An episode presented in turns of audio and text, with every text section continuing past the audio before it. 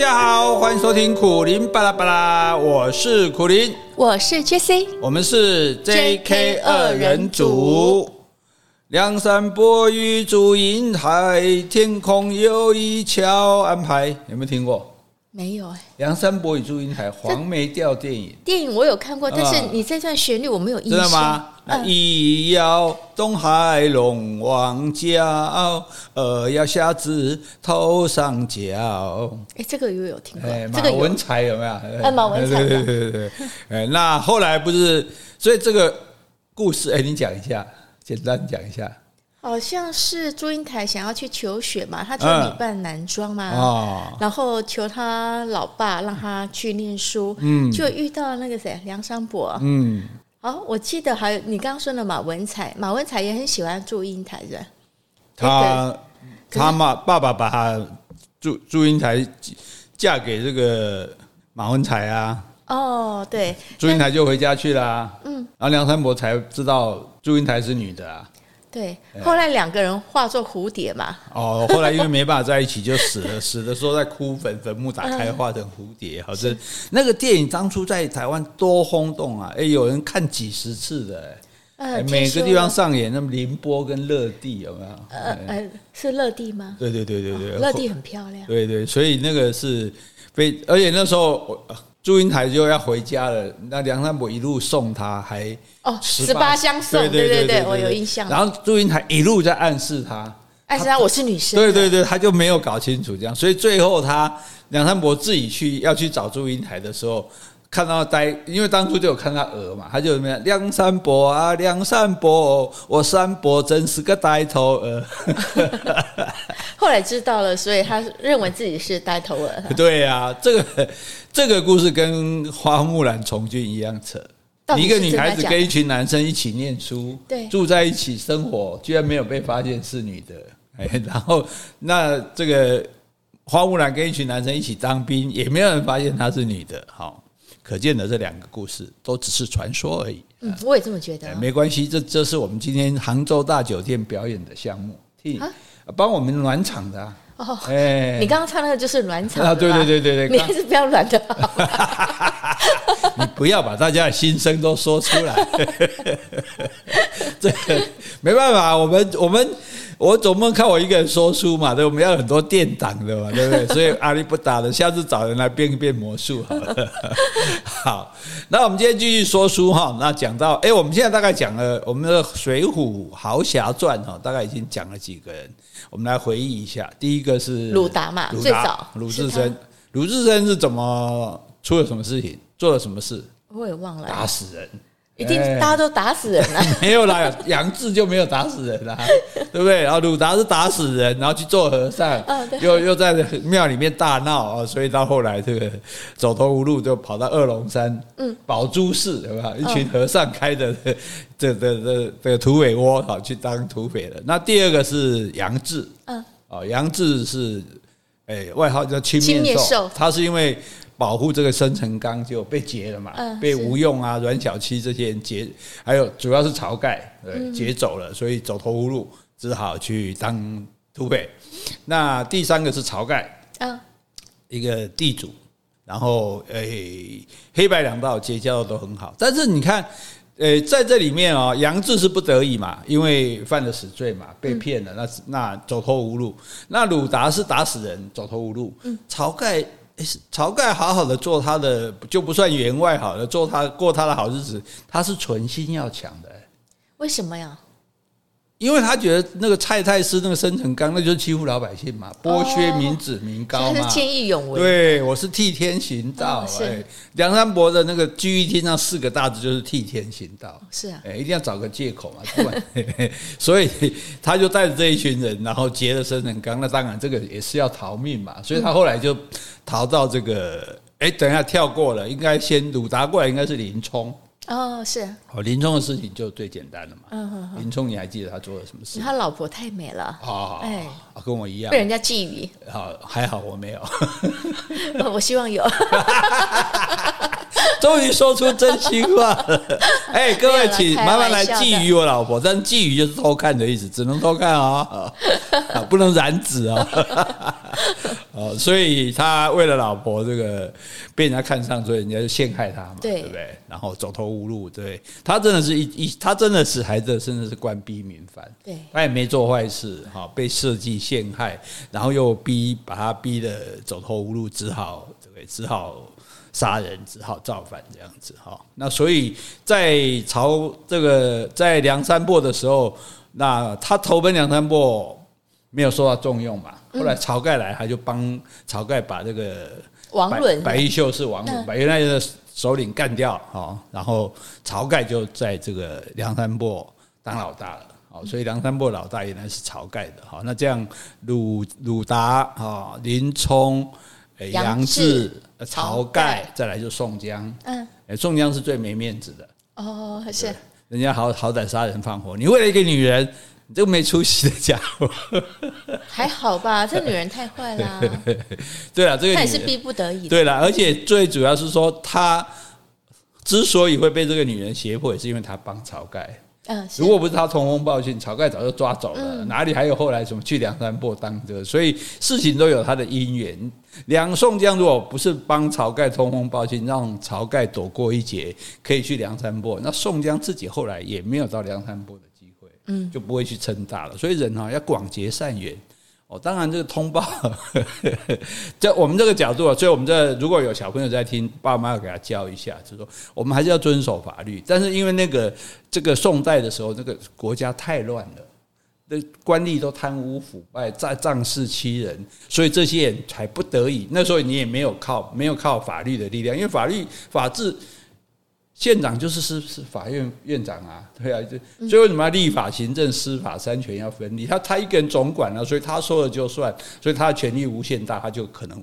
非常的腐败，或者是欺压人民，所以他们才不得已用这些手段哦。大家不要说认为说哦，那那这个我们也可以这样干哈。这一点顺便要讲一下哈，免得我们被 NCC 这个罚款啊，或者什么警告啊。对对，不要不认为你的所有作为都是在替天行道。对对对对，啊，事实上 NCC 是别管不到我们的，我们自抬身价，我们真是只说呃。爸妈顺便跟小孩讲一下，不同时空的时候，他们有这些做法，这样哈。那再来就是武松啦，对啊，武松对不对？这个武松，武松是不小心打昏人，他自己以为打死了，所以他寄住到晁盖家嘛，对不对？后来跟宋江在一起，然后回来这个碰到他哥哥嫂嫂，哇，这个勾引他不成，然后他走了，他就勾引西门庆，然后甚至就把他哥哥给杀了。嗯，他只好把西门庆跟潘金莲也给杀了，对，然后就发配充军。这些有本事人充军都不会很辛苦啊，因为都会被当地的牢头看上，都会让他去做。像杨志也是啊，对，林冲也是啊，对。好，林冲没有，林冲被害去草料场。那武松这个时候，哎，武松不但这个做了个都头，而且还当了，还在，还现在已经住到快活林来了。快活林是什么地方？是新开的酒店嘛？哎，是上次有说吧，施恩开的，然后被蒋门神赞助了。啊，哎，对，那因为施恩知道武松的武功很厉害，他就借由武松去打败蒋门神，所以快活林就收回来了。嗯，真是个好学生，但是我就小好学生就做个这个随堂测验。那武松为什么要帮施恩？施恩跟武松什么关系？哎，施恩好像就是那个牢头牢头的儿子吧？对对对对对对对，是他替。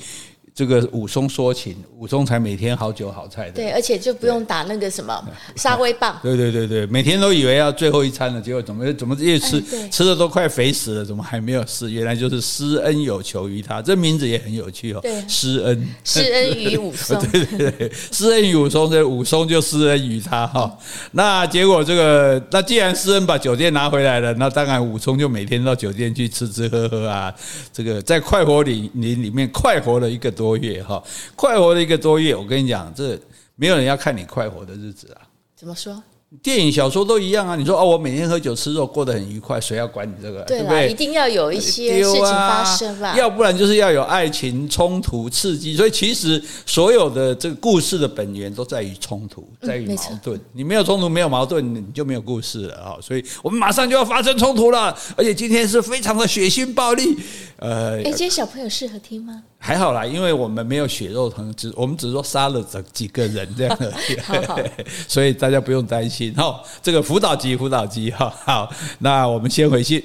好，我今天要念一封信，这封信是娃娃鱼寄来的。那这个鱼是西汉有个才女叫班婕妤哦，汉成帝的嫔妃那个鱼哦，哦，陈幸妤的鱼嘛。陈信宇啊，也是这个对呀、啊，哦，这么讲那么复杂，好像很有学问的样子。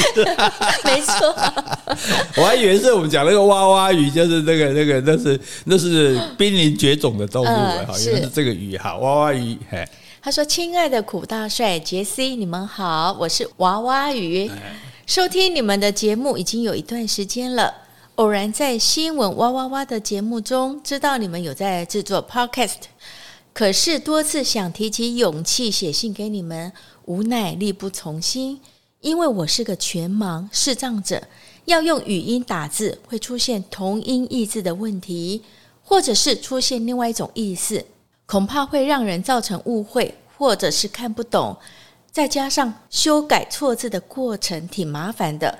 最后，我请我很爱我的姐妹大佬。帮我提信写信给你们。好，那这边谢谢娃娃雨，还有谢谢 T B 写信这位大佬姐姐啊。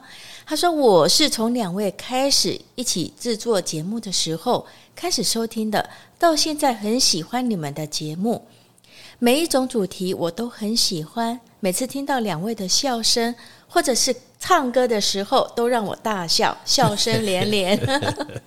哦，那你刚刚有听到我们唱那个祝英台，应该，所以我们唱的虽然是不好听，至少是好笑，对不对？对 是啊，好，欣赏苦大帅的风趣幽默以及博学多才，还有杰西甜美的声音与歌声，与两位合作无间，默契十足的搭配互动，让我非收听不可。写这封信是单纯想表达对你们的支持，还有感谢。谢谢你们丰富了我的知识，陪伴我度过乏味的日子，丰富了我每一天的生活。我虽然称不上是个铁粉，但是我至少是个忠实听众哦。也感谢你们陪我度过前阵子我历经了感情的挫折，在不确定以及缺乏安全感的时期下，找到温暖，还有疗愈到我的内心。你们的节目也成为我生活的重心。虽然有人叫你们不要唱歌，但是我很爱听你们唱歌，还有台语单元，非常的有趣。希腊神话很耐人寻味啊，每种主题都是无可挑剔的好。谢谢两位制作这么优质的节目，一定要继续持续下去哦，永远支持你们的娃娃鱼。最后祝福两位平安喜乐，听众满天下。啊、谢谢你哦，娃娃鱼，很感动。这个、这个事情有三个。感人的地方，第一个就是说，呃，娃娃鱼他自己写字有困难，哦，但请朋友帮，就是请姐妹帮忙，无论如何一定要把这封信写给我们。是啊，而 email 可以传接受语音吗？一般我们 LINE 可以用语音用讲的，应该可以啊，因为小宝宝就是用语音。哦，对啊，对啊，所以如果下回呢，你就不用直不用，如果觉得写起来比较麻烦的话，你也可以直接用讲。啊，或者你有什么心事，你可以讲给我们听哈。因为第二点，我们现在是一个疗愈性的节目。今天不是杀人放火吗？他刚刚说疗愈啊，看听，因听杀人放，不管什么内容，听了以后开心，听了以后得到满足，都是疗愈。所以，我们除了公益性节目、亲子性节目之外，我们现在又增加一点，就我们是疗愈性的节目。对对，希望能够疗愈到你这样哦。可是还有更重要的一点是。他说要唱歌，啊，这个这个无心甚慰，无心甚慰，我觉得非常的安慰。什么无心甚慰啊？我的心非常的安慰。你讲白话就可以，因为我们皇帝都是这样。好，所以非常高兴哈。就其实其实我们做什么都是为了让大家开心，让大家满足好奇心。哦，让大家觉得这个世界很美好、很丰富哈，所以现在呢，我们就好好的来给他杀杀杀杀杀杀杀，诶，这个黄巢的说的“天生万物以以养人，人无一德以报天”，杀杀杀杀杀杀杀，这是他写的诗啊。可是为什么要杀才会报天呢？哎，他说因为人对不起天嘛，然后天生万物以养人嘛，人没有一个德来报天嘛，嗯、所以要杀死，所以他杀人百万啊。他造反了，他怎么不杀自己呀？还杀人百万，报天。对，后来他被逼的自杀有，没事就是恶魔。有一些人就说，我们觉得他真的不是人，就像毛泽东啊、希特勒这些人都，他不是正常，他不是凡人，他就是那个恶魔出世来来危害世间的哈。好，那我们现在就来看这个武松哈，武松在快活林继续快活下去。那施恩当然没事就来这边跟他喝酒聊天啊。那你觉得他们两个聊什么呢？是，应该是就是舞枪弄剑吧？哦，不是，不是聊政治哦，不是聊八卦。那是 什么八卦？男生还聊八卦吗？哎，男生也爱八卦，是吧？对对对对对。我每次有时候跟朋友聚餐，我说好来，今天送各位每个人可以问一个问题，看你想知道谁的八卦。哎，这八卦男啊，我八卦男嘛。但因为这不能公开讲，所以私底下娱乐的哈。然后呢，当然这个。以这个时代人来讲，两个男人不就打打什么枪啊，什么什么棒啊，什么拳啊，对不对？哇，学这个多厉害，这样子哈。然后呢，哇，来了个大官哈，这是孟州孟子的孟，这个孟州的守御兵马都监，等于说孟州的这个军事总管呐，就是一个军官呐。我们这些官名我们就不要理他。这个军官叫做张蒙方啊，他呢派了两三个士兵说，哎，请武宗到他那边去一下。去那边干嘛？对啊，呃，就不知道啊，所以这个武宗就当然可以不去了，因为你他你也不是我的上司嘛，我的上司是施恩的爸爸嘛，对不对？嗯、可是呢，问题是，他不是囚犯吗？这是这种囚犯不是真正关起来的犯人，因为这种是叫做配军，我发配到那边去，我当然可以把你关起来，通常会叫你去做工，做苦工。那如果我提拔你，你也可以做个小小吏，不是小官这样。对，所以啊，那可是问题就是说，那为什么他不能不去呢？诶，虽然说武松的老板是施恩的爸爸，嗯，但是这个张萌芳是施施恩爸爸的老板。掏给陶给的，大老板就对了，抓陶给了哈，因为你是管一个小的军营、小的这个狱、囚囚这个监狱嘛，那他是。管整个军方的事情了，所以施恩也不能说不去，说啊，你去一下，去一下。那那我我老我爸老板哈，你去看看他要干嘛？嗯，那武松当然有点忐忑不安，毕竟自己是犯犯过法的人嘛，哈、嗯。那而且因为靠关系，而且还还把人家抢一个酒店回来，会不会说被检举的这样？结果这个张都监哈，他的官名叫都监，我们就叫他张都监。张都监一看到武松就说：“哎，我听说你是个大丈夫啊，我想让你当我的随从，你愿意吗？”嗯，哎，等于当贴身侍卫就对了。是，哎，等于是包公的那个展昭就对了。嗯，开封府有个包青天，我今天得到很大的鼓舞。铁面无私辨忠奸，要唱来唱了，要唱来唱了。好，所以呢，哦，武松赶快拜跪下来拜谢。他说：“小人只是一个囚徒，我是个犯人。是，对，难难得恩相，就是。”宰相的相哈，就是官嘛。恩相如此抬举小人，小人定当尽心服侍恩相。嗯，所以武松又更高一级了哦，你当上侍卫长了。哇，这张都监就很高兴啊，太好了，太好了，今天得到这样的好汉，对我大有助力，就设宴款待他。然后收拾了一个耳朵房间给他住。什么叫耳朵房间？耳房。啊，有这个名词啊，耳房。只有听过乳房，没有听过耳房。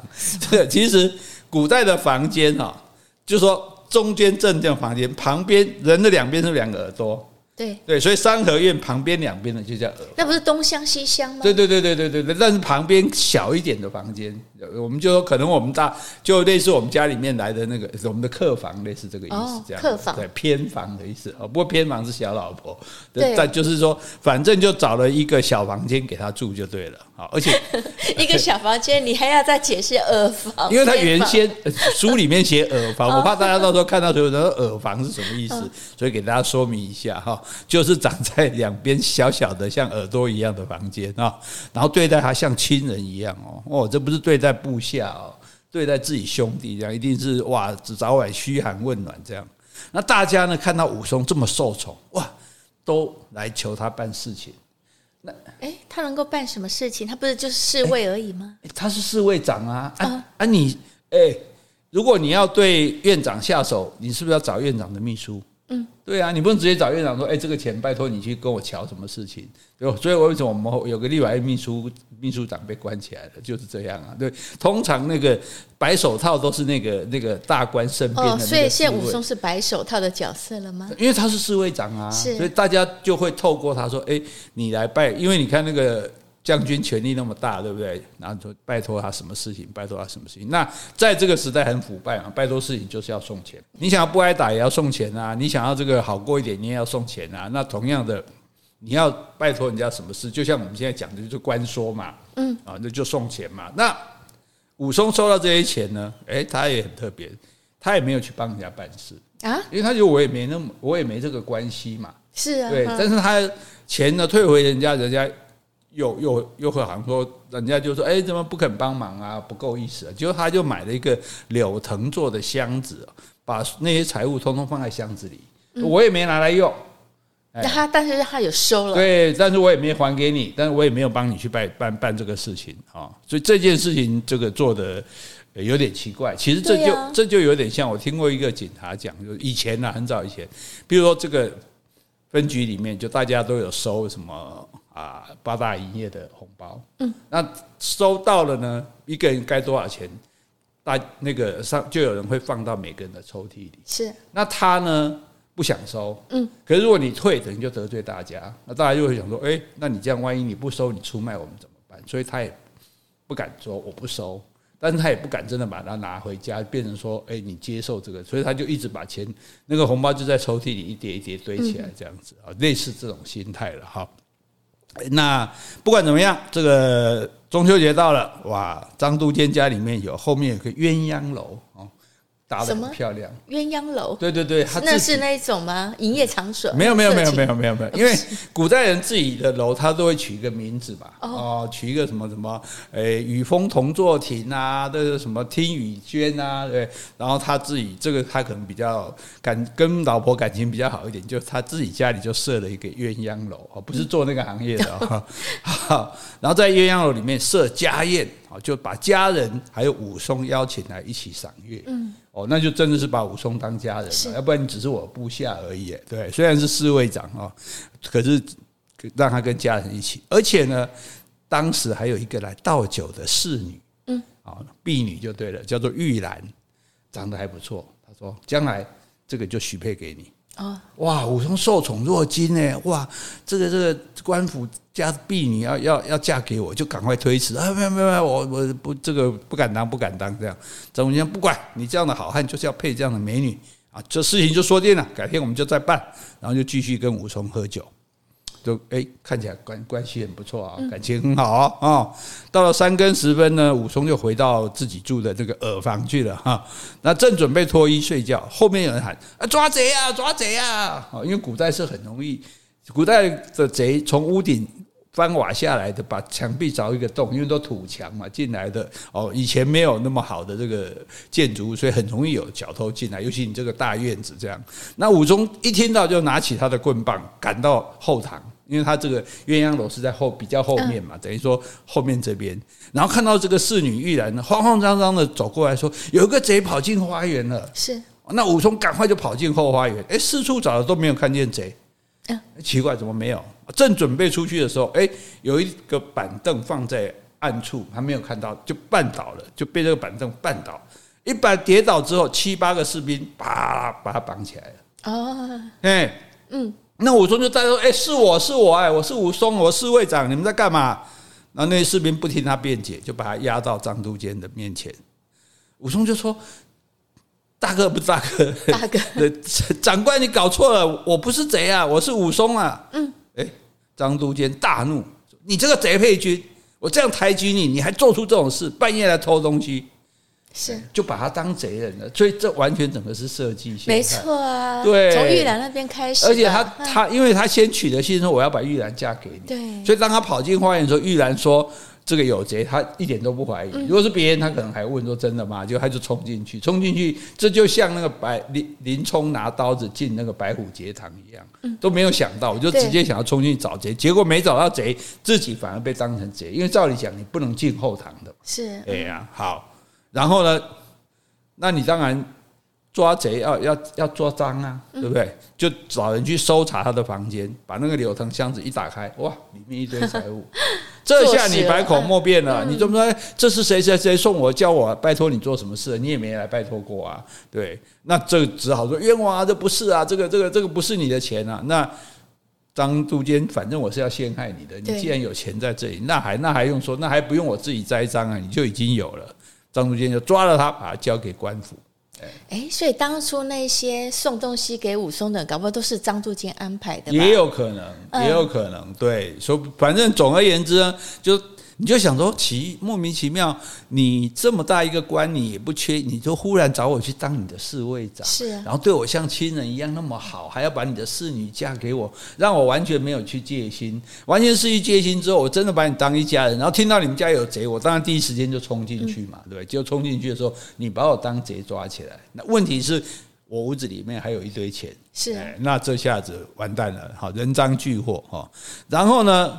送到官府去知府嘛，那个知这个是知县，就是县长。那知府的话，等于类似是州长、省长这么大的官这样子。那比县长大吗？大，比县长大，比县长大。然后呢，这个武松正要开口分辨，知府就呵斥他说：“你本来就是个配军，你本来就是贼，犯过法的，你现在一定是见财起意，来人给我狠狠的打！”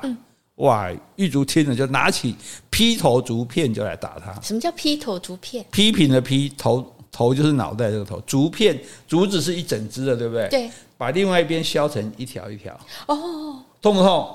哎，这样刺刀也很痛。对，你光想到就你，因为你如果整片竹子打，就像一片这样子嘛。可是我把它劈成一条一条，这样啪一打下去，就是那个那个每一条都会是血迹这样子。你就所以这是这是真的很人真的是很坏，想尽办法祸害别人的。是，因为你这样打不会死，但是会很痛，会很很很难过。这比打那个三十级仗还难过，对，因为三十级仗顶多就是哦挨个痛，那那这个打下去一定血肉模糊的，等于是你看你想象你砍半片竹子下来，然后把竹子后端全部都把它切成一条一条，然后连着抓在这边这样啪打下去，啪打下去，结果武松就算是好汉也打。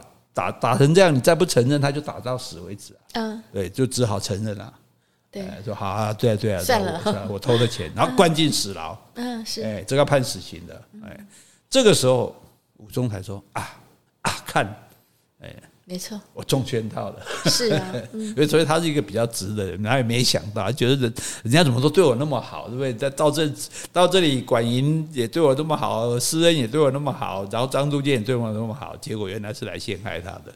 那施恩知道这个事情，赶快去找他爸商议啊。对，那他爸这个老管营就说：“你你先去打点。”先去送钱，先救下武松再说，因为有可能他们在监狱里就把他弄死了。刚刚就讲过嘛，有可能要把你吊起来就把你吊死了，所以先把他保住，就说至少保住他一命。对，让这些狱卒不会私下私刑把他干掉。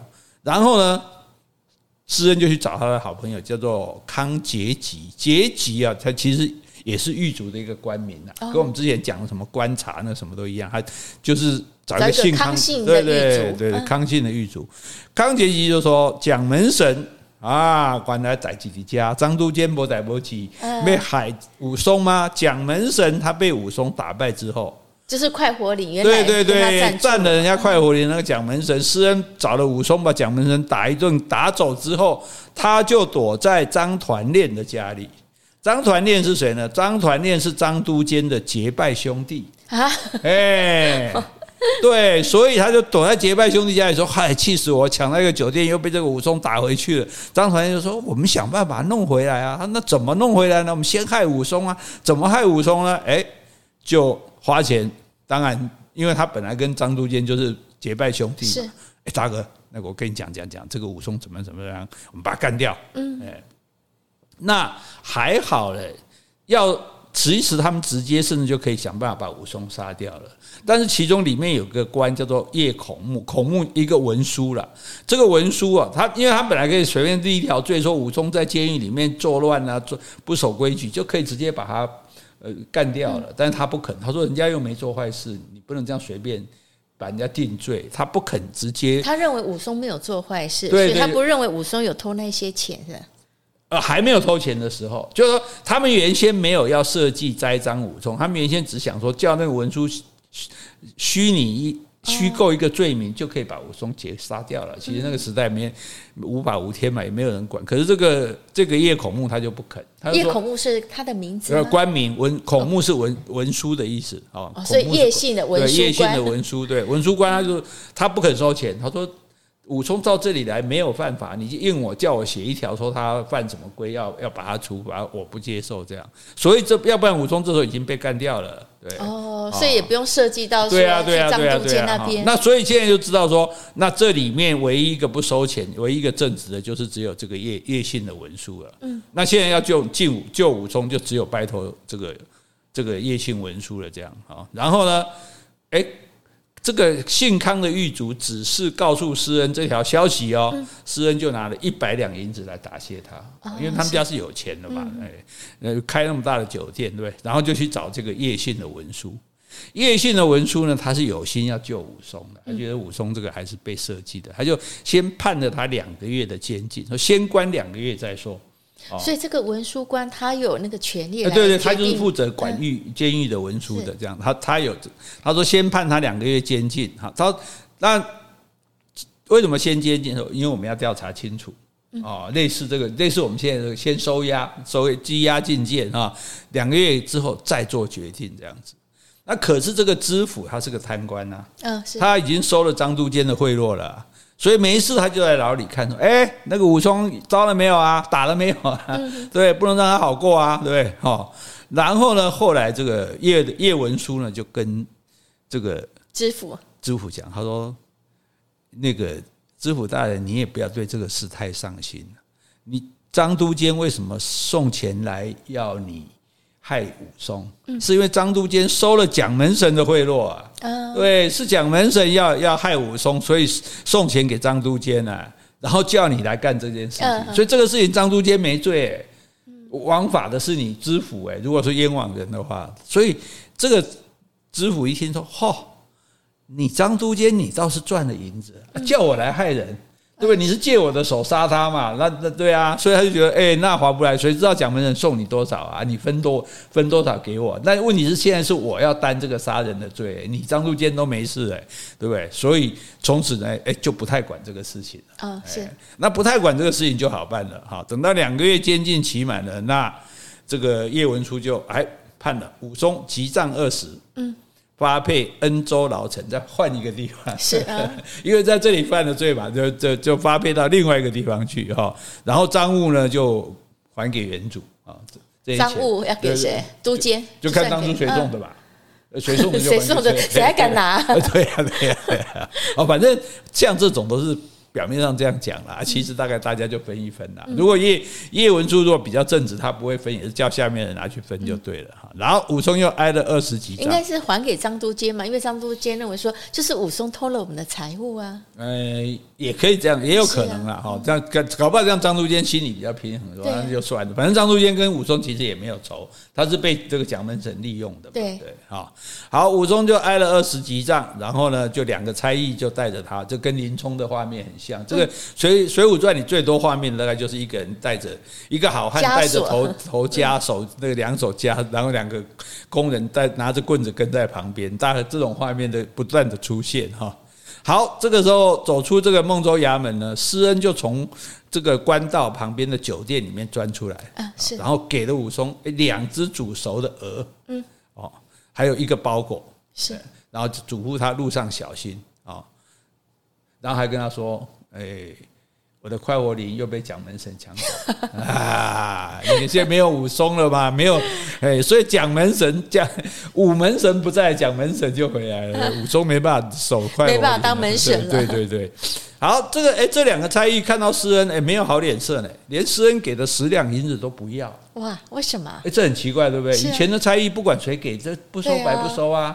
额外收入啊，所以他给他的钱都不要，这里就存下一个伏笔了啊。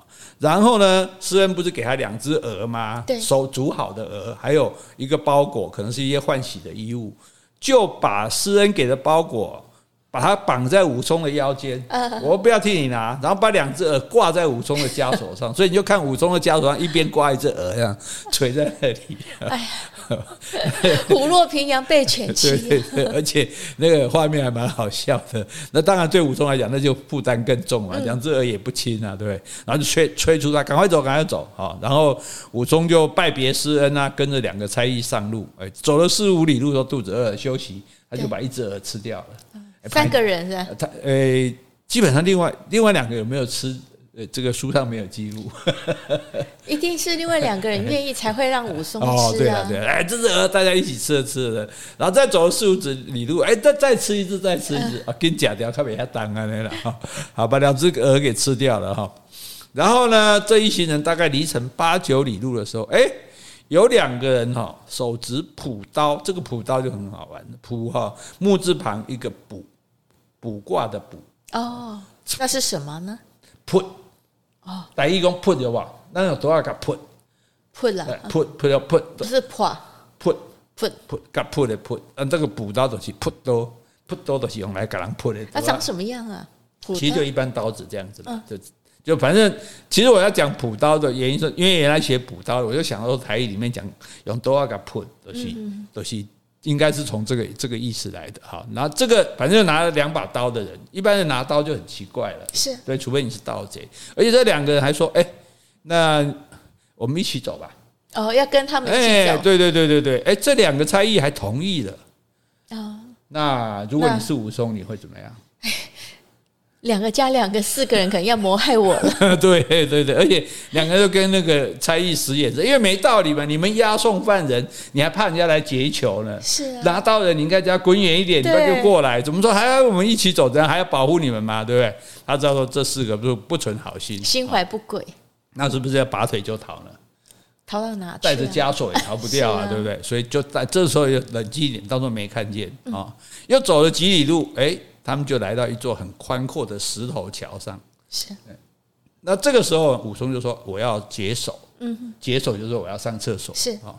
那他一说我要上厕所，那就是要离开的意思啊。嗯。对。那离开世界怎么行？所以这两个拿刀的人马上就走到武松的身边。是。哦，你上什么厕所？我在这里就把你解决了。因为刚好下面桥下是河嘛。杀了往河里一丢，尸体都找不到啊！你杀在路边杀死，你还要找地方埋尸体，正好用哎，所以他们准备到这边动手。武松早有准备，一脚把其中一个踢到桥下啊，是另外一个连忙转身要逃，武松再踢一脚，桥两个都踢到桥下。所以武松根本不用用到手啊，手手手捆手跟头都还在枷锁里。可是要这样怎么上厕所？所以他上厕所一直说你要帮我解开嘛，所以他们敢说你想解开，我先把你干掉，对不对？而且刚好桥上是最适合动手的，可是对武松来讲，桥上最适合动脚。嗯，对，因为我如果在平常踢你一脚，你都摔在路边；在桥上我踢你一脚，你就掉下去了，淹死了。对，他踢得好。哎，所以啊，对啊，功夫好，一脚踢下一个，另外一个啪啪两脚踢下去。这两脚一踢哦，这两个差役哦，吓得就就逃走了啊！是啊，对，不敢动手，因为看到哎呦，找两个高杀手来，就一脚，看他武功这么强嘛，对，连手都没动啊，只看着他几连问两个砍毙啊那惨，两个就跑往桥下就逃去，武松就喝他说哪里逃，然后说完啪。把枷锁扭断，我跟你讲，哎，我是对吧？我是不爱你，我是尊重你们，尊重还给我挂额，对，尊重法纪，我给你挂着。你这种木头夹子，我这种力大如牛的，他算什么？啪，就把这个枷锁自己就扭断了。所以这两个算聪明，是因为你要是跟他打，当然他扭断枷锁你也逃不掉。结果追过去，啊，一样干掉。哦，这两个都干掉。对啊，既然既然要对，既然你们要我死，那我也我也不能放你们活命啊，对。然后刚刚被踢下水的那两个人掉水里去，水没有那么深，所以没淹死。那挣扎着就爬起来了，是爬起来正要逃命。武松现在手里有刀啦，一个一刀砍死，另外一个就被他揪住。武松就说：“你老实招来，我就饶你不死。”是，你为什么要杀我？那个人说：“哎，我们两个是蒋门神的徒弟啦。”嗯，我们奉师傅还有张团练，就是蒋门神躲在那边，那个张张都头的那个那个结拜兄弟，结拜兄弟来来害你的。武松说：“那你师傅现在在哪里？”嗯，啊，我我小人来的时候，师傅跟张团练都在张都监的家里，后面不是有个鸳鸯楼吗？是，在那边喝酒。哎，在等我们等等我的消息，等我们两个回去报消息，就是赏月的时候。哎，对对，武松有去过的那个鸳鸯楼，对鸳鸯楼在那边哈。武松一听，那这个要不要杀呢？杀！哎呦，黄黄大小姐你也太狠了吧！这得饶人处且饶人，他已经招了，再说他也是奉命行事，干嘛一定要杀呢？嗯，可是不杀他回去报信啊？哦，对啊，以绝后患还有道理了哈。你现在讲的好温柔，好杀了，杀了之后，武松就回来到张都监家，哎，直接就冲进去啊。啊，是没有那么傻，直接冲进去，那么多人打不过怎么办？是吗？他会打不过？哎，那不一定啊，那人多势众，一个人再厉害打不过 十个吧？只有叶问才能够一个打十个啊！一般演戏没有做不到的。哦，好好好，我怎么变成广东人呢？好，然后他就埋伏在马厩里面。哦，一般人不会到马厩去嘛，对不对？只要马不要乱叫就好了。然后到二更时分才出来。嗯，一出来，马夫就看到武松手上拿着刀。这刀哪来的？就刚刚对啊，刚刚那两个家伙自己送上来的，拿着这个刀子。然后他就赶快求饶，说：“哥哥，不关我的事，饶了我吧。嗯” 对呀、啊，我马夫而已啊。对呀，我是马夫。对呀，武松说：“张都监在哪里？”马夫回答说：“张都监跟张团练还有蒋门神在鸳鸯楼上喝酒，还在喝啊，喝到两更。他们就在等消息啊。哦，对呀，对他们就等那两回来报告说武松已经干掉，那就大事解决了嘛。所以喝酒，反正对不对？又有侍女在陪，对不对？那就像在酒店一样，这这鸳鸯楼等于他在家里自己开的酒店嘛。是。因为做一个贪官也不好意思到外面去去花天酒地，自己家里搞一个。然后那这时候那马夫要不要杀？请问？哎，应该不用吧？你你你小声一点，你不要把我的行踪透露出去。那他万一讲了怎么办？万一你一回头一走，他就喊杀人啊，对不对？哦，怎么办？那又该杀了啊！哎，你皱眉了。好杀 啊啊！又杀了好。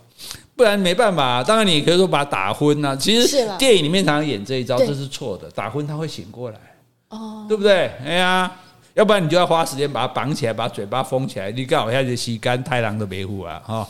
然后呢，经过厨房，哎，两个侍女在那边讲话。嗯，你刚刚讲不是他们喝很久嘛？对呀，他们就在这么讲。你这这些客人真讨厌，还没天亮就呃，还没天黑就喝，喝到现在天都快亮了还不走，这搞什么东西？累死我了！我们都不用休息的、啊，这违反劳基法。明天到劳动部去告他们了，没有了。这个省略、哦。总而言之，就是不满就对了。好，然后武松过来，把这两个杀了。哎，又怕通风报信。对呀、啊，对。然后这样一杀，杀好多人啊！等一下，我们再数算总共杀几个哈。然后呢，蹑手蹑脚的，因为呢鸳鸯楼是楼上嘛，啊，一蹑手蹑脚上了鸳鸯楼。鸳鸯楼上呢，只有张都监啊，就是。还有张团练，他的结拜兄弟，还有蒋门神，是三个人。蒋门神还说：“哎呀，多亏恩相替小人报了仇，小人一定重谢恩相。”嗯，张都监说：“要不是看在我兄弟张团练的面子上，我才不肯这么做呢。”是，哎，你虽然是花了一些钱，你不用再担心啊。说不定武松这时候已经葬身桥下了，等那四个人回来就有好消息了。嗯，对不对？像两个公差嘛，还有两个杀手嘛，对不对？张团练说：“哈，四个人对付他一个足够了。因为他带着枷锁，我们带着 刀，对不对？就算你打老虎，你也没那么厉害吧？哈。”武松听完这些话，满腔怒火，果然就是要来杀我的。闯进屋里，三个人看了武松，吓得剉赛，不是，魂魂飞魄散。对对对，讲好听，吓得魂飞魄散，六神无主，哈，这个这个不知所措，这连忙逃命，哈。武松杀这三个好不好杀？应该很好杀。对呀、啊，杀手都捡一脚踢死这三个，这三个大咖这种生活腐败的，对不对？一定是呃大大啤酒肚啊，然后对，然后轻松三两下轻松就把他们杀了。杀完之后，那干嘛要等到二更啊？其实这么轻松的杀，二更是到晚上。是啊，我一说他刚来的时候，其实他那时候人多。那其实也是这些人而已。不，万一还有一些侍女啊什么在旁边，如果还有人在陪酒什么的，对啊。以他的功夫，应该没有啦。你当然是是，那你不能这样讲。你如果万一逃走一个，就可能去报官了嘛。所以你越晚，当然人会越少。喝到后来，大家该睡觉去睡觉，该走的走，那人少，所以在这个时候少，而且这个时候就不容易惊动别人嘛。而而且我跟你讲，杀完他还不走啊？为什么不走？因为有最爱的东西在那里。酒啊，对，喝酒酒本来要走，然后杀完人该走了嘛。哎，菠菜要酒啊，因为武松爱喝酒嘛，一杯又一杯喝，喝完之后，嚯，把那个浇着这个死人的血，然后大概用手指头还用什么在墙上写：“杀人者打虎武松也。”啊，是啊，您别抬了对啦，啊，就没给蒙起像啊啦，我这好汉，不要冤枉别人对对对对，好汉做事好汉当，因为很多当时朝廷腐败，很多县官他找不到凶手，他随便找一个人屈打成招，嗯，一把他打到承认，他就对有交代了，所以冤案也非常的多哈，所以我好汉做事就是我武松杀人来找我就对了哈，结果正要离开的时候，都监张都监的夫人，嗯。带着两个侍女上来了，想说：“哎，老公到底要睡要不要睡啊？都这么晚了，对不对？”结果武松把他们也杀了，没办法，谁叫你要来？你好，哎，真是满门抄斩啊！你好，就困就好啊！你无代志，半暝你又起来啊！你个耍什么夫人派头？个两个早干那对嘞啊！我的鸡后三个才掉了。然后呢，张都监来看了还不帅，玉兰呢带着两个小侍女也赶了过来，可能要听到有什么动静呢。说哎，是不是有什么事情？就带着两个小侍女赶赶过来，武松就把他们也也解决了，杀了。哇！今天这晚上是杀了多少人？好，来我们算一下，马夫一个啊、嗯，然后在那边抱怨的侍女两个，嗯，张氏兄弟张团练、张都监，对不对？嗯，两个蒋门神一个，夫人跟他的随从一共三个，是玉兰侍女跟他随从一共三个。加起来十二个，哇！今天晚上就杀了一打人啊！杀人之夜啊，呃，还不止，白天还杀了那，白天杀四个，晚上杀十二个，到几对？好，反正就对你讲的满门抄斩，血洗灭灭门血案这样哈。那武松就走了，走了一夜就很累啊，就看到一座古庙。就到那庙里面去，就想睡一下。哎，杀人的时候是靠肾上腺素，这时候已经没精神了，累了，对不对？再厉害你也累了。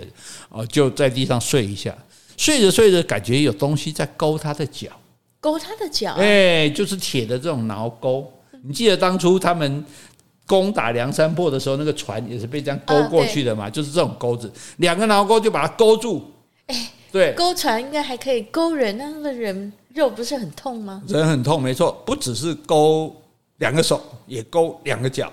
嗯，然后呢，哦，勾住之后四啊，勾住两个脚，每一个钩子是两个人拉着，四个人把武松呢像牵羊一样就拖着走。啊，一般我们看电影不是马吗？把你绑在马后面，然后拖在地上走。他他现在是各各两个人抓住一根锚钩，把勾住你的两脚，你就没办法动了嘛。然后勾着脚就从地上把你拖着走。嗯。一路拖拖拖拖，哎，那武松呢？武松没办法，因为你脚被勾住了，你行动没办法得到自由，你也爬不起来啊。等于你已经就被被被人家约，所以人家这个很厉害，我不用跟你打，对？我直接把你脚勾住，让你等于你的脚就被被锁住了嘛，动不了了嘛，然后就把你拖着走，哎，也不用去去去绑你干嘛的，直接把你拖拖，就就像拉一头。